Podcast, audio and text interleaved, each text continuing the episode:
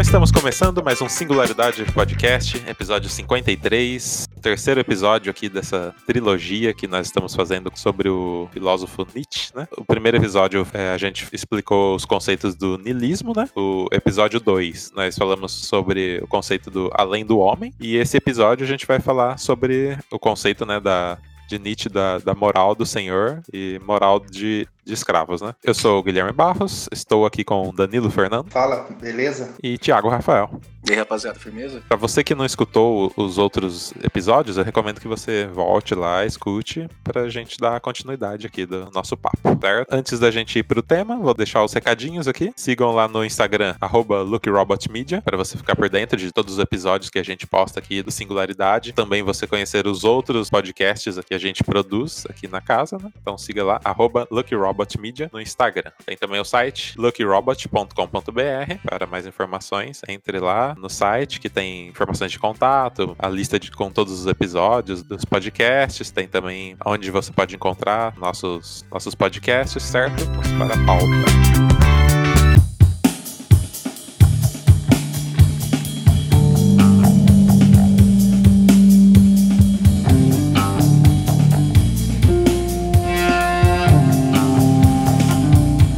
Então vamos, é, acho que é interessante a gente começar explicando o conceito, né, da, da moral, né, do senhor e dos escravos, né? Beleza, vou começar, Danilão. Beleza, manda ver. Então, quando Nietzsche trabalha esse assunto, né, da moral do senhor e do escravo, ele está falando de certo nível de comportamento, né? Como se comporta, como um senhor se comporta, né? E como um escravo se comporta. A gente está falando tipo de senhor, escravo, nobre, plebeu, vencedor, perdedor, mas é bom a gente não ficar nessa ideia, tipo, de alguém com posse e alguém sem posse. Ele tá falando de pensamento e comportamento, né? É. Então, tipo, um, um andarilho pode ter um comportamento de senhor, por exemplo. Né? Tipo, isso não interfere. Não tem a ver com dinheiro, é isso que eu tô querendo dizer. Uhum. Então, o Nietzsche é um filósofo antifundacionista, né? Tipo, ele ataca as fundações mesmo com, essa essa filosofia do martelo dele, que vem para destruir essa, essa metafísica. Né? E nos últimos dois podcasts que a gente fez, já deu para perceber que ele tem algo contra né, o cristianismo, o, o Sócrates, essa ideia de Platão, essa ideia tipo de mundo abstrato. Isso. E ele, ele acredita que tipo isso interfere na, nesse comportamento, tipo, entre as pessoas que, que ele vai fazer essa diferença, né? Tipo, de o escravo e, e do senhor. Porque ele acredita que, tipo, o cristianismo, essa ideia de Sócrates e de Platão, tipo, de outro mundo, tipo, aqui é o imperfeito, que a gente já falou antes, e lá é o perfeito, que também é a mesma coisa que o cristianismo fala, né? Que, tipo, não, essa ideia pregada por Jesus Cristo, tipo, que você tem que ser humilde, você tem que dar outra face, porque a sua recompensa está em outro, em outro mundo, né? Ele entende isso como o, o comportamento de escravo, que ele vai falar. Ele vai, para dar respaldo nisso que ele está falando, ele precisa, tipo, organizar o pensamento dele. Daí ele vai buscar na linguagem, né? Porque ele acredita que a linguagem é que fez toda a diferença, tipo, na história para, para tipo, ocorrer o, o que foi feito e está aqui até hoje.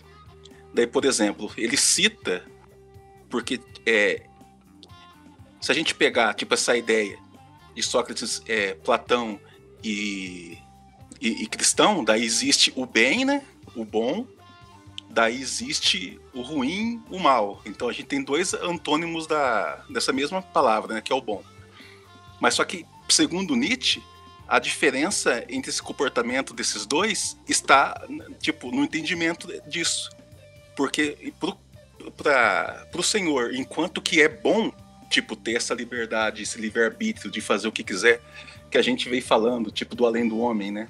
Que é alguém que alguém que está atravessando e atravessou o nilismo.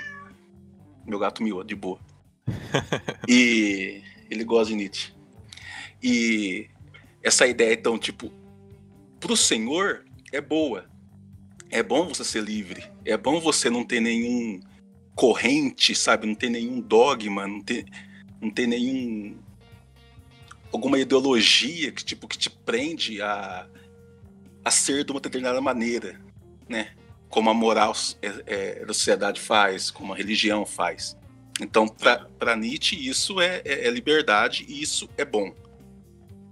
Daí, o escravo, no caso, né, que está preso a isso, está preso na religião, está preso nos valores morais, tal, tal, ele é, segundo o, o nobre, ele é ruim. Tipo, aquilo lá é ruim, isso que eu tenho é bom. É bom ter essa liberdade né, e é ruim estar tá preso àquilo.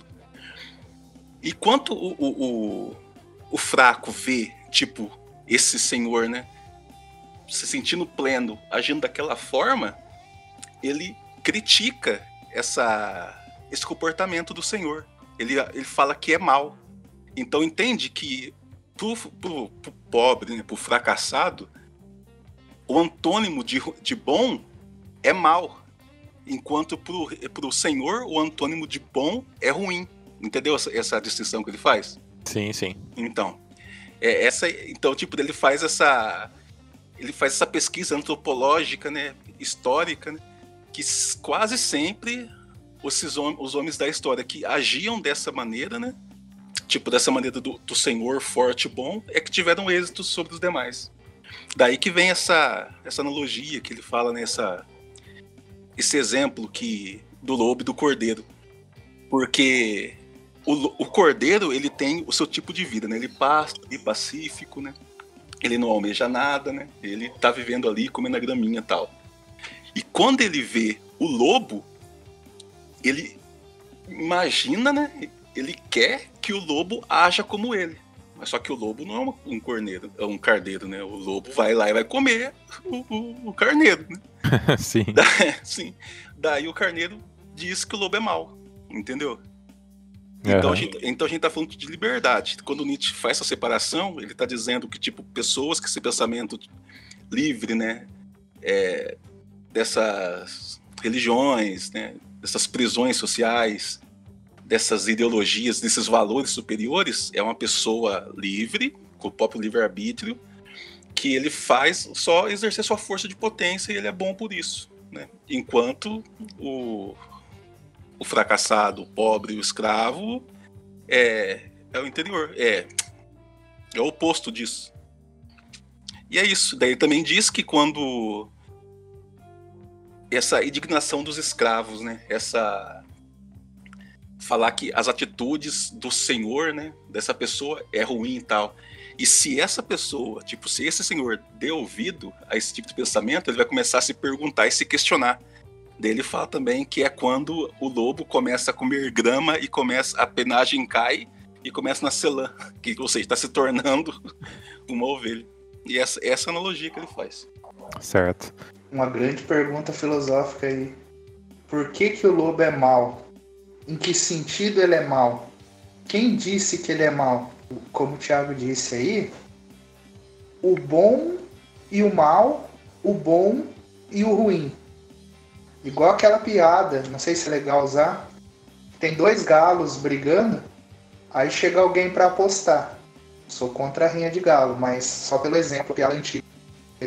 Sim, sim. Aí o, o cidadão pergunta pro, pra alguém lá é, qual galo que é o bom. Aí o, o sujeito fala, ah, é aquele rajado ali, aquele de duas cores. E o outro é um galo vermelho. Uhum. Aí começa a briga, o galo que o cara falou que é bom tomou a surra. Aí o outro pergunta, Ué, mas eu apostei naquele ali. Você disse que aquele ali que era o bom. Ele falou: ah, você perguntou qual era o bom. Se você me perguntasse qual que era o marvado, o malvado ali, no caso, era o bom, era o forte, era o que poderia vencer. Sim. O, foi bom. Faz todo o sentido. conceito de bom e mal que nós temos hoje, que vem dessa moral judaico-cristã, é um conceito que o forte, o que é senhor de si, é mal. Por quê? Porque o bom é o fraco, o humilde, o que se conforma, o bem comportado, o que segue todas as regras, mesmo que isso faça mal para ele. É o, na verdade, o bom é o ressentido, que inveja a força do outro e, em conjunto com os demais, tendo uma mentalidade de rebanho, impõe ao forte que ele se transforme em fraco. É uma questão, essa, é, essa questão de bom e mal, e bom e ruim, é força e fraqueza. Como Nietzsche desenha todo o mundo como uma luta de forças, das vontades de potência em disputa, o que é mais ativo para ele seria o bom. E o que é mais passivo seria o ruim. Essa é uma mentalidade que ele busca no decorrer da história e verifica que o homem, é, antigamente, os valores eram técnicos, bom e ruim. E em determinado momento foi dito que o, o forte era ruim e o fraco era bom. Porque o forte, usando da sua força, se tornava cruel. Então, essa questão é, literal da linguagem que ele coloca é muito importante. O oposto de bom é mal e o oposto de bom é ruim. Depende da moral que você adota. A nossa moral atual houve uma inversão de valores no decorrer da história. O bom é aquele que é passivo, que é fraco, que se comporta. O ruim é aquele que é rebelde, que é ativo. Já antigamente era outra coisa. Um julgamento moral hoje em dia. E esse julgamento moral não chama o ruim de ruim, chama o ruim de mal. Porque eu não, não posso chamar ele de ruim enquanto fraco, porque ele é forte. Então eu chamo ele de mal. O Senhor, né, ele não faz avaliação moral, né? Só o fraco faz. Né? Daí sim, é, bem, é bem isso que o, o Danilão falou. Tipo, eu não posso ser como você, então eu quero que você seja como eu. É, o Danilo citou aí a inversão dos valores, né? Sim. Por que vocês acham que houve essa inversão? Olha, é só para tipo pro nosso pro nosso cotidiano, né? Não é muito uhum. mais fácil, tipo, controlar a massa se ela é ensinada desde pequena a tipo a ser dócil? Ah, sim, com certeza. É, né? Então, tipo, quando a gente vê tipo os nossos abre aspas, né, senhores, né? Que as pessoas estão sentadas, tipo, nas cadeiras que, que fazem o Brasil girar, é óbvio que elas não têm a mesma moral que a gente, tipo, porque a gente vê elas fazendo essas é, coisas que a gente discorda, né? Uhum. E, tipo, não, tem que mudar, tal. Então, pra Nietzsche, esse é o pensamento, tipo, do, do escravo, né? O pensamento certo não, vai meter mão na massa e vamos mudar esse negócio aí e, e bora, né? Uhum. Não, eu não tô falando, é só um exemplo, não tô falando isso, tipo, pra ah, então para ser forte tem que ser o, o carrasco. De certa forma, sim, mas não é só isso, né? Então eu acho que existe essa, essa ideia de manter a grande massa, né, dócil para em posição de servidão mesmo, porque assim, tipo, é, é, muito mais fácil manipular, é muito mais fácil é, viver, porque se a gente pegar toda onde que eu vi isso, cara? Acho que foi você que falou, Guilherme, não lembro na onde. Talvez foi uhum. até no, no podcast e eu não tô lembrando. Sim, sim. Que, tipo, as, todas as riquezas do mundo, né, estão nas mãos de poucas pessoas, né? Poucas que eu falo assim, tipo, sei lá, algumas centenas, mas comparado a 7 bilhões, né? Então acho que poucas pessoas, né? A pergunta é, se todo mundo, né, tivesse esse, o mesmo pensamento, ia estar desse jeito? Se todo mundo pensasse como o Senhor, por exemplo. Uhum não ia estar, né? Ia ser mu muito diferente. Com certeza. Tipo, essa ideia de sociedade que a gente conhece ia nem existir, né? Então eu acho que é muito, cab muito cabível imaginar, tipo, que exist existiu ao longo da história, tipo, essa, essa predisposição de manter uma, uma porcentagem, educar de uma maneira para para ser assim. Eu acho que foi, tipo, a religião foi, foi a grande precursora disso tudo, né? Não tô dizendo que a religião é uma instituição maligna que é para deixar as pessoas pobre. Não, não tô falando isso. Mas é inegável dizer que a religião dá essa condição de pensamento que, segundo o Nietzsche, né, não é o adequado. Entendi. Ela, ela deixa ali por implícito, né? Sim, porque imagina uma pessoa, né? Ah, tem então uma passagem bíblica, né, que eu, eu ia falar. Que é mais. Essa passagem vai dizer tudo que o, o Danilão disse, que é tipo, é mais fácil, segundo uhum. o pensamento, né? Um camelo passar um buraco de uma agulha do que um rico ir pro céu. Uhum. Né? Quem escreveu isso foi um pobre sentido. não, não, tem o que dizer. Sim. Não é, Danilão? Exatamente. Não tem, não tem o que. Ou né? um rico que não queria repartir essa. É. essa, né? Entendeu? Então, tipo, é inegável esse pensamento né? de plebeu, né? De escravo. Uhum. E isso tá aí, tipo, quando o Nietzsche escreveu isso aí, começou a partir dele, não. Ele fez um, uma pesquisa histórica, antropológica, e chegou à conclusão dele. Né? Eu concordo com a conclusão dele. Daí vai de cada um que, concorda que não concorda. Né? Mas eu acho que é isso mesmo. Eu acho que é muito cômodo para algumas pessoas manter outras pessoas na, na rédea. Né? Sim, sim. Acho que seria legal também a gente dar exemplos disso no, hoje em dia, né? Na nossa sociedade atual. Sim. Tanto socialmente como politicamente, né? Como que a gente pode fazer essa ligação aí? Eu vou dar um, um, um exemplo. Vamos, vamos falar do nosso presidente, do, do Bolsonaro. Vamos, estamos vamos aqui para isso. Meu modo de ver. Eu, eu acredito, eu vejo que, segundo o que eu acredito, o Bolsonaro toma decisões erradas dias após dia. Beleza. Se a gente for fazer uma analogia e colocar, tipo, com o pensamento do senhor de escravo, por exemplo, eu, tipo, bravo e frustrado em casa, lendo as notícias no meu celular, por exemplo, não tá mudando nada. Eu tô tendo isso. Uhum. Né? Agora, se eu começar a participar de uma maneira ativa, né? Tipo, não, eu vou ter um pensamento, tipo, de senhor, né? Eu vou ser implacável. Porque se a gente partir que o Bolsonaro tá fazendo aquilo, e é porque ele acha bom, entendeu? Uhum. Se ele achasse outra coisa boa, ele fazia outra coisa. É um exemplo bem chulo, tipo, eu acredito muito que as, as ações deles, tipo, é mais que marionete, né? Na verdade, mas vamos dizer uhum. que não, vamos dizer que só dependesse dele, né? Sim. Exemplo, aquilo é bom, ele tá fazendo aquilo. Essa seria a moral dele, né? É, então, para ele, ele tá sendo bom, né? Eu sou uhum. bom, é isso aí.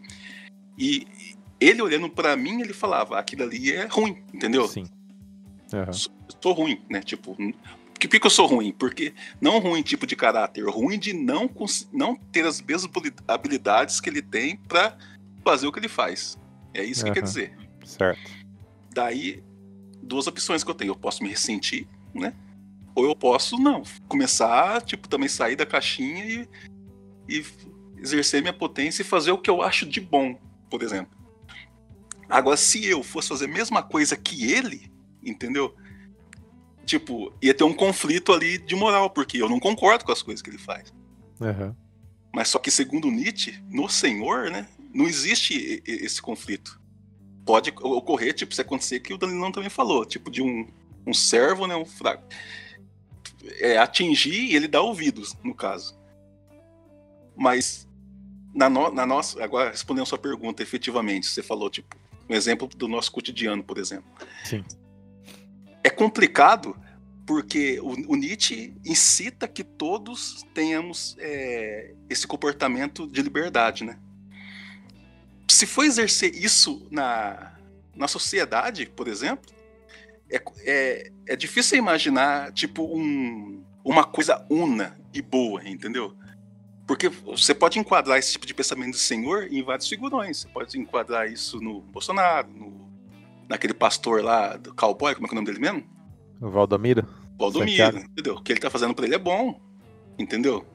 Sim. A gente não concorda, tipo, beleza, mas pra ele, ó, então vocês são ruins, vocês não têm coragem de fazer o que eu tô fazendo. uhum. ah, então tem, todo mundo tem que ser canalha, sem vergonha e conseguir o que, e que quiser. O Nietzsche não disse isso, mas se você fizesse isso acreditando plenamente nisso, tipo, não tá errado do pensamento que ele, que ele citou é, no início. Uhum. Então eu, eu, eu, não, eu não consigo, tipo, ver uma maneira de implementar de maneira social esse pensamento do Nietzsche. Só individual. Ah, entendi. Entendeu? O que, que você acha, Danilo? Muito louco tudo isso aí. É. Eu acho que antes o pessoal quiser pesquisar, ler depois, a obra que ele trata é, bastante de toda essa teoria aí que envolve o, a, o servo e o escravo é a genealogia da moral, o método genealógico. Ele vai buscar a origem dos nossos valores morais. E, e lá ele encontra o que eu já falei antes, essa oposição. E houve no decorrer da história uma mutação, uma transformação, uma transvaloração. Transvaloração.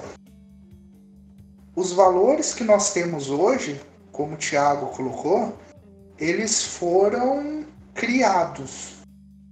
E até por isso, o objetivo dele é provar que eles foram criados e tanto quanto eles foram criados, podem ser criados outros. Durante toda a história, houve uma mudança que se adequava à situação. As, a moral, as morais, podemos dizer assim, foram se alterando. E ele, de fato, não propõe uma nova moral. Ele não diz nenhum princípio dessa nova moral. O objetivo dele é mostrar as contradições da moral que nós estamos submetidos. Como o Tiago disse aí, essa moral é, nos faz se submeter a uma, uma pessoa, a alguns líderes, que em última instância, esses não respeitam essa moral eles apenas se beneficiam dela. Pode ser o caso do religioso, do líder político. Porque na, no processo que ele faz no livro, primeiro ele observa essa questão bom e mal, bom e ruim, senhor e escravo, uma força ativa e uma força reativa.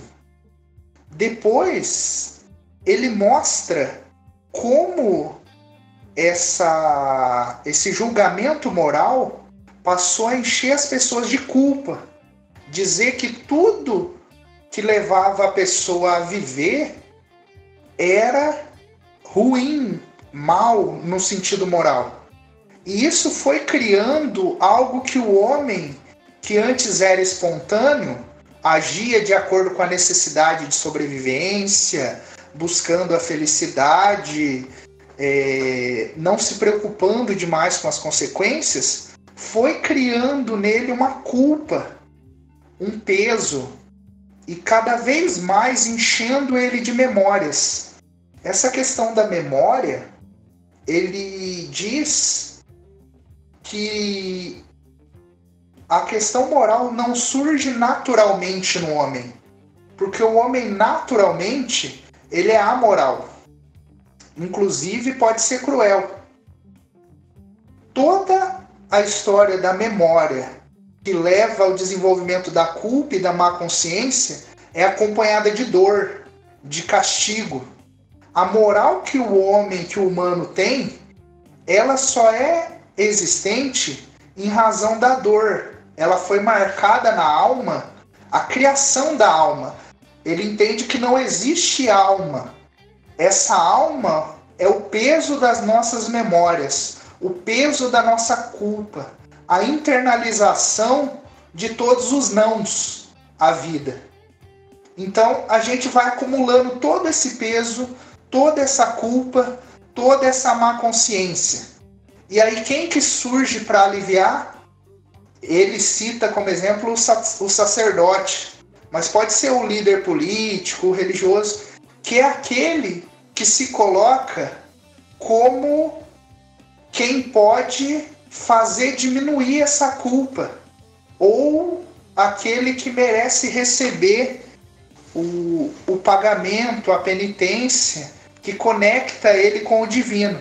Porque esse ser é tão culpado que não consegue chegar por si a um contato com o divino. Então ele precisa dessa ponte que é desse, dessa pessoa que está ali acima da moral. Ele aparece como justo, como correto, e, e aí é a ideia de ideal ascético. O que, que a pessoa pode fazer para se livrar dessa culpa e dessa má consciência? E nós, atualmente, estamos cheios de culpa e cheios de má consciência, cheios de limitações. E precisamos nos libertar disso, dar vazão a isso. Aí vem a questão do além do homem, que é aquele que está livre dessas culpas. Aquele que tem a capacidade de esquecer.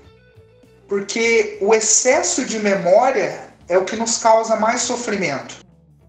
E lembrar em um certo ponto é necessário, mas lembrar demais, carregar o peso do passado e do futuro, porque nós trazemos tudo para o presente. Tem as culpas do passado, as dores do passado e o medo das punições do futuro. E isso trava o humano do presente. E ele deixa de ser espontâneo e de viver.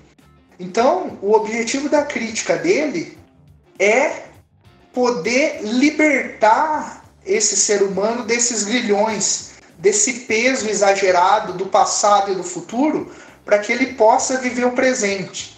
E isso seria através de uma nova transvaloração. Como houve a mudança anterior, poderia haver uma mudança nova que busque algo da anterior, mas também seja diferente a ela. Porque atualmente a nossa moral, a nossa força da maioria, daqueles que não são os que têm o poder, os que têm dinheiro, é uma força reativa, que é uma força que se ressente do sucesso do outro e se submete às regras estabelecidas. Enquanto o outro para ele estar tá naquela posição, certamente ele não seguiu todas as regras. Tem uma música muito bacana do Gonzaguinha que é. Eu não vou lembrar o nome, mas diz assim: Você merece, você merece. Tudo vai bem, tudo normal. Tudo vai bem, tudo legal. Cerveja, samba amanhã, seu Zé se acabar em teu carnaval que no final a gente vai ganhar um troféu de bem comportado, mas vai continuar sendo humilhado e se culpando pela própria pelo próprio fracasso, pela própria miséria. E talvez seja essa necessidade de romper isso. O que eu observo no momento atual, inclusive político, a política, se a gente pega Maquiavel, diz que é, você não precisa ser bom, bom no sentido moral. Você precisa parecer bom. Então, quem tem o poder que mantém os outros dóceis politicamente, ele apenas parece bom. O que acontece hoje em dia é que não há essa preocupação com a extrema direita de parecer bom. Talvez ela se apoie nessa vontade que as pessoas tenham de pôr para fora a violência que foi reprimida por todos os nãos à vida. E aí aparece como alguém rebelde, como uma rebeldia, como um bom no sentido antigo. Porém, ao que parece no Nietzsche, nós, embora precisemos esquecer por uma questão de saúde mental, a lembrança é algo que permite ao ser humano a razão não é algo totalmente ruim, porque permite ele não cometer erros. Como eu vou agir de uma forma em que seja bom para mim e ruim para os outros? mas será tão ruim para os outros que em algum momento eles vão se voltar contra mim. Talvez a única possibilidade, como o Tiago disse aí, seria um equilíbrio entre esquecer e lembrar, entre ser moral e dizer sim à vida. é muito contraditório e muito difícil criar valores assim. Mas essa seria a tarefa que ele lançou, que ele deixou posta. E que eu não sei se a gente vai conseguir. Porque parece que a tendência e o efeito da domestica domesticação dos humanos foi muito forte. Falei demais, gente. Ah, falou tudo. Eu até lembrei de uma musiquinha que eu estava falando da música do Gonzaguinha, que é a mesma coisa. Leo, vida de é, é isso. Povo feliz. Dá certinho, né, pra, é. pra época. a, a música que o Danilão citou aí é o comportamento geral. Né, Exatamente. Do, do Gonzaguinha. Forte. Muito bom. E amanhã, seu Zé, se acabarem com seu carnaval. Eles ainda admitem o carnaval. Não sei por quanto tempo. Então, né? é, você falou isso da. Eles nem se preocuparem, né, em, em parecer bom, né? O, o quanto que isso é problemático? Difícil pergunta. Quer responder, Thiago? Não, pode começar aí. Você que botou fogo no bagulho.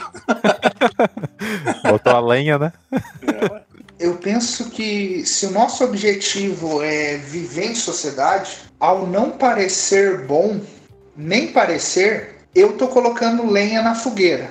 Por quê? Eu tô fomentando, eu tô atiçando uma revolta legítima das pessoas. Porque existe a ilusão democrática. Nós temos a ilusão de que vivemos numa democracia, de que temos liberdade. Embora isso, na prática, não seja real. Você é livre para ir viajar para Disney. Que péssimo gosto. Se eu fosse viajar, não viajaria para Disney. É, pois é, né? Você é livre. Uma praia lá em Moçambique, numa hora dessa. Exatamente. Você é livre, porém, você está limitado. Se você for viajar, você precisa de uma autorização. Você precisa de um passaporte. Você precisa do dinheiro. Que liberdade é essa? E outra coisa, você está limitado a viajar para aquele lugar que, que você está condicionado, né? Sim. Sim. Ah, mas mesmo assim, nós temos a ilusão lá de Rousseau, dos contratualistas, da Hobbes, de que assinamos um contrato e o contratado é justo. Nós renunciamos parcela da nossa liberdade para ter alguma proteção contra a guerra total. Esses tiranos, o poder deles e a crueldade deles, a ausência de limites ainda que teórico, só para inglês ver, quando eles rompem e não fazem questão dessa aparência, tiram a máscara, espirram no povo, quando isso acontece, a ilusão de que estamos numa democracia e de que temos liberdade começa a se quebrar. Então, todo mundo pode tudo. Se torna um estado semelhante ao de natureza lá de Hobbes, que o Tiago pode falar até melhor que ele estudou isso. Então, em algum momento, essa, muitas dessas ovelhas podem fazer o processo de se tornarem lobos e serem tão ferozes que vão devorar uns aos outros. O que a gente vê na guerra política. Como dizem, cobra comendo cobra um engolindo o outro, uma, um processo de antropofagia ali, e isso numa escala maior pode levar a grandes convulsões sociais, que é o que parece que esse governo, não sei se pode falar de política aqui, falar bem do governo, quanto, ah, quanto eu amo esse governo, quanto eu concordo. E... Por enquanto tá, tá podendo. Até a gente ser preso. o que, que vai acontecer? eles confiam no poder militar deles, porque as forças de segurança, o monopólio da violência que é do Estado, mais as milícias, os órgãos paramilitares, conteriam esses cordeiros que estão se tornando lobos. Mas até que ponto? Que organização e que força? Porque você pode prender corpos, mas as mentes, os pensamentos, as ideias não são aprendidas. E essas ideias, quanto mais elas são reprimidas, é como uma panela de pressão. é mais fácil ela estourar. O grau de injustiça e de crueldade vai aumentando e pode romper toda a sociedade. Embora eles dominem e tenham o poder, sempre haverão resistências localizadas. Micro-revoluções que podem explodir numa grande revolução que pode levar para um estado pior ou melhor. Isso é sempre imprevisível, imprevisível. Jogar com isso é algo muito perigoso se a gente quer conservar. Pode surgir uma ditadura é, de natureza direita ou esquerda que vai reprimir e limitar a liberdade. Porque dificilmente o ser humano vai ser bom, justo, seria uma esperança muito distante. Um processo educacional, de educação e algo a longo prazo. Atualmente, o caimento, a derrubada dessas máscaras que mantém a gente preso nessa ilusão de pacto, de equilíbrio, pode ser ruim até mesmo para quem provoca isso. Porque o cara que está provocando, atiçando isso, ele está gerando aos poucos, alimentando um sentimento de que se ele pode, eu também posso, todos podem,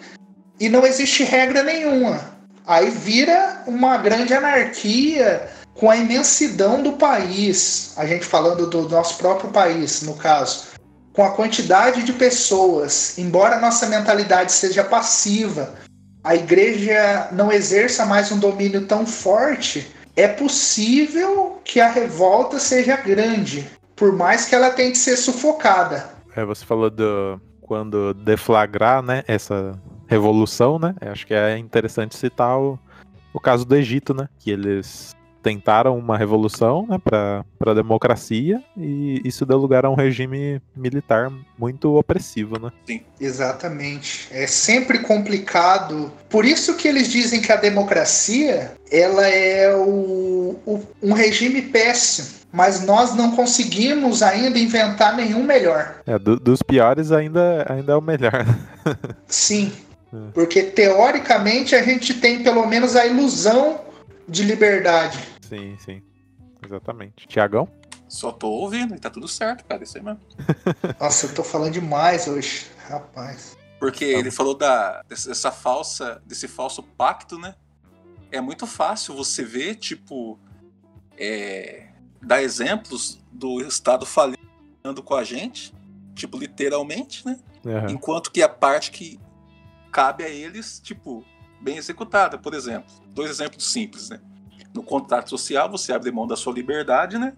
Para seguir um conjunto de regras, regras e ter a proteção, tipo desse Estado que foi formado no pacto, né? E uma das coisas mais básicas que o Estado oferece para o cidadão é proteção, né?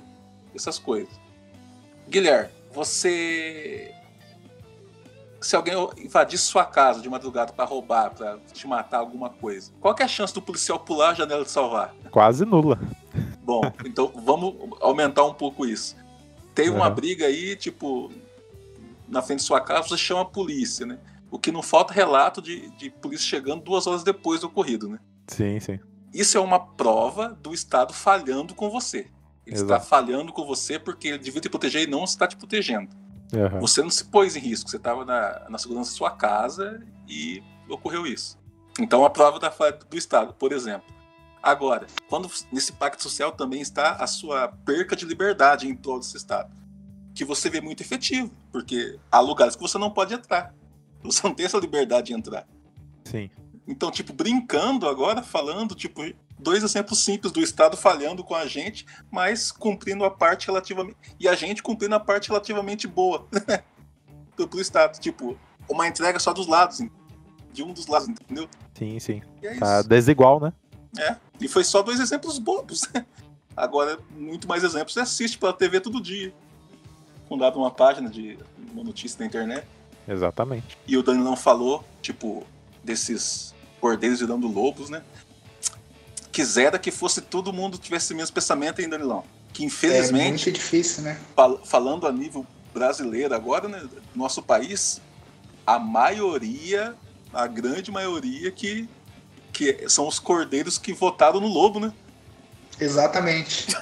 Daí fica complicado. É, aí a gente vê o sucesso, ainda que não seja pela religião, mas tem forte o peso da religião neopentecostal, a gente vê o peso do rebanho. São um rebanho que só sabem viver a partir de um herói, de um líder, de um alguém que venha e diga eu sou forte, eu sou poderoso. Ainda por mais ridículo e aberrante e estúpido que seja, o, o rebanho prefere esse que fala alto, que vocifera, ainda que não tenha fundamento nenhum para seguir, porque ele prefere isso a ter que enfrentar o que o, o existencialismo do Sartre coloca, que nós estamos condenados a ser livres e ninguém quer cumprir a pena da liberdade. Porque ser livre traz a responsabilidade. E a responsabilidade é só minha. Enquanto eu posso colocar a responsabilidade no outro, eu não tenho responsabilidade. Então eu não tenho culpa. É difícil, né? É.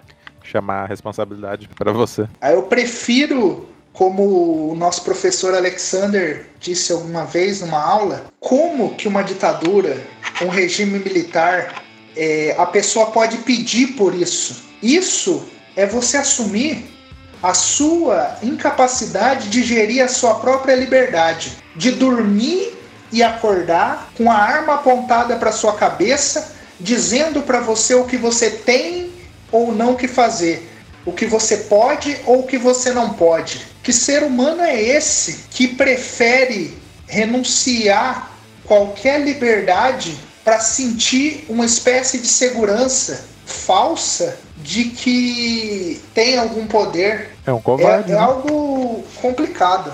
Eu peço para ser domesticado. Eu peço para que amarrem uma coleira e limitem os meus movimentos, os meus movimentos de uma forma mais profunda do que a forma que já é do Estado que já limita a gente de todos os lados.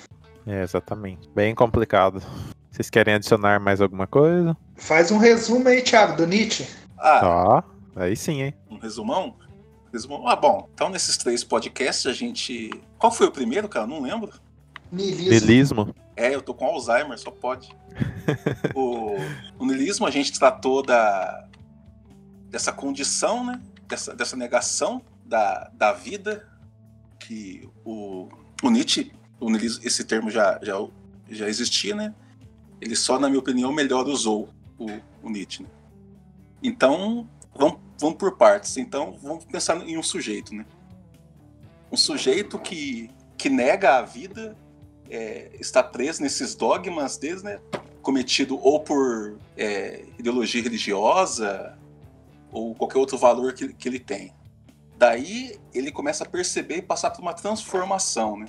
Que ele começa a passar pela, pelas fases do, do niilismo.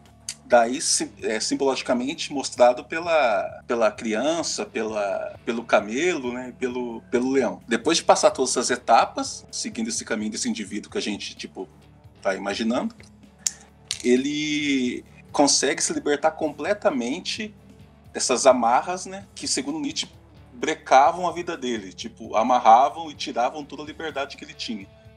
E tendo vida, é, se transformando então numa pessoa é, de livre, livre-arbítrio próprio, de pensamento é, focado que exerce somente a sua força de potência, no caso. Dessa minha mesma linha de raciocínio, esse tipo de pensamento se adequa no pensamento de um senhor que faz bom e por plenitude. E as pessoas que não atravessaram essa- essas, essas etapas, né, se a gente for colocar dessa maneira, que porque é, é muito fácil, né, Danilão, você colocar tipo um- uma ovelha, né, da simbologia, mergulhado no niilismo, né? Porque está todas presas, suas crenças, né? As suas convicções sociais, aquela, aquele valor moral forte que tem na sociedade. Basicamente é isso. Excelente. É, Danilão, manda lá o, o poema pra gente. Então, a partir fazia tempo que eu não estudava, que eu não via esse, esse tipo de coisa, e foi bacana a gente bater esses papos, que me obrigou a dar uma olhada para isso, para essa situação e para essa quebra da filosofia tradicional que o Nietzsche traz, que abre para a gente pensar um pouco diferente, fora da, daquilo. Eu, eu fiz um poema aqui que chama Anticatártico. Não há sinal de mudança, fica difícil ter esperança. Assim um jovem sábio falou. E o que o outro, o extemporâneo, disse, o póstumo que predisse, me faz repetir, ao refletir sobre agora, que já não é, porque não se congela o um instante.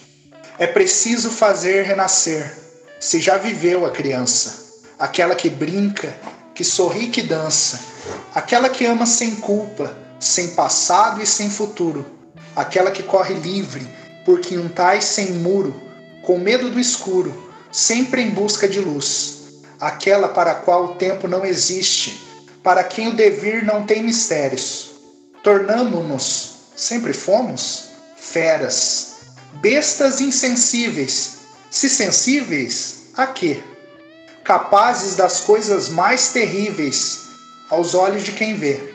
Culpados e vítimas de tanta dor, rasgamo-nos por dentro e destruímos o fora, o outro e onde ele está. Será passagem? Não vivemos, arrastamos nossos próprios corpos e anestesiamos o caos de nossa mente.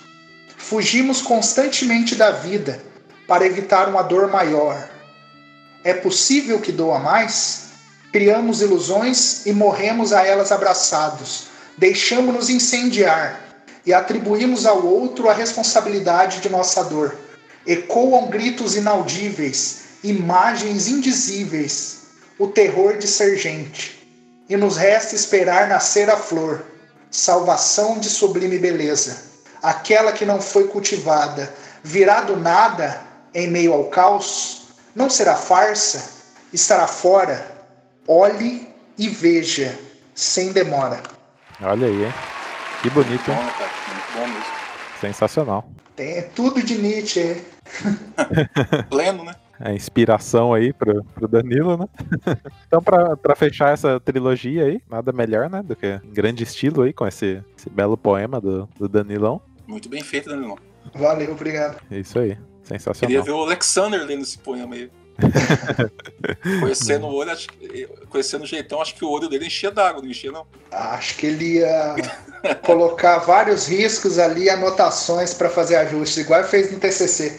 Ah, Ele me deu. Eu levei animado o TCC para ele corrigir. Aí ele mandou seis folhas de, de anotações para eu poder corrigir. Meu Deus do céu. Voltou um outro TCC. Aí eram metodológicas, conceituais, tinha ah, os tópicos, cada um com as 40 alterações. Coisinha simples, né? Não, o bicho é rigoroso. Mas isso é bom. É, com certeza. Bom, então é isso. Terminamos aí nossa trilogia, falando sobre o Nietzsche, né? E os pensamentos dele. Mas o podcast segue, né? Então semana que vem voltamos aí com mais um episódio. É isso aí. Tchau, tchau. Valeu. Tchau, valeu, um abraço.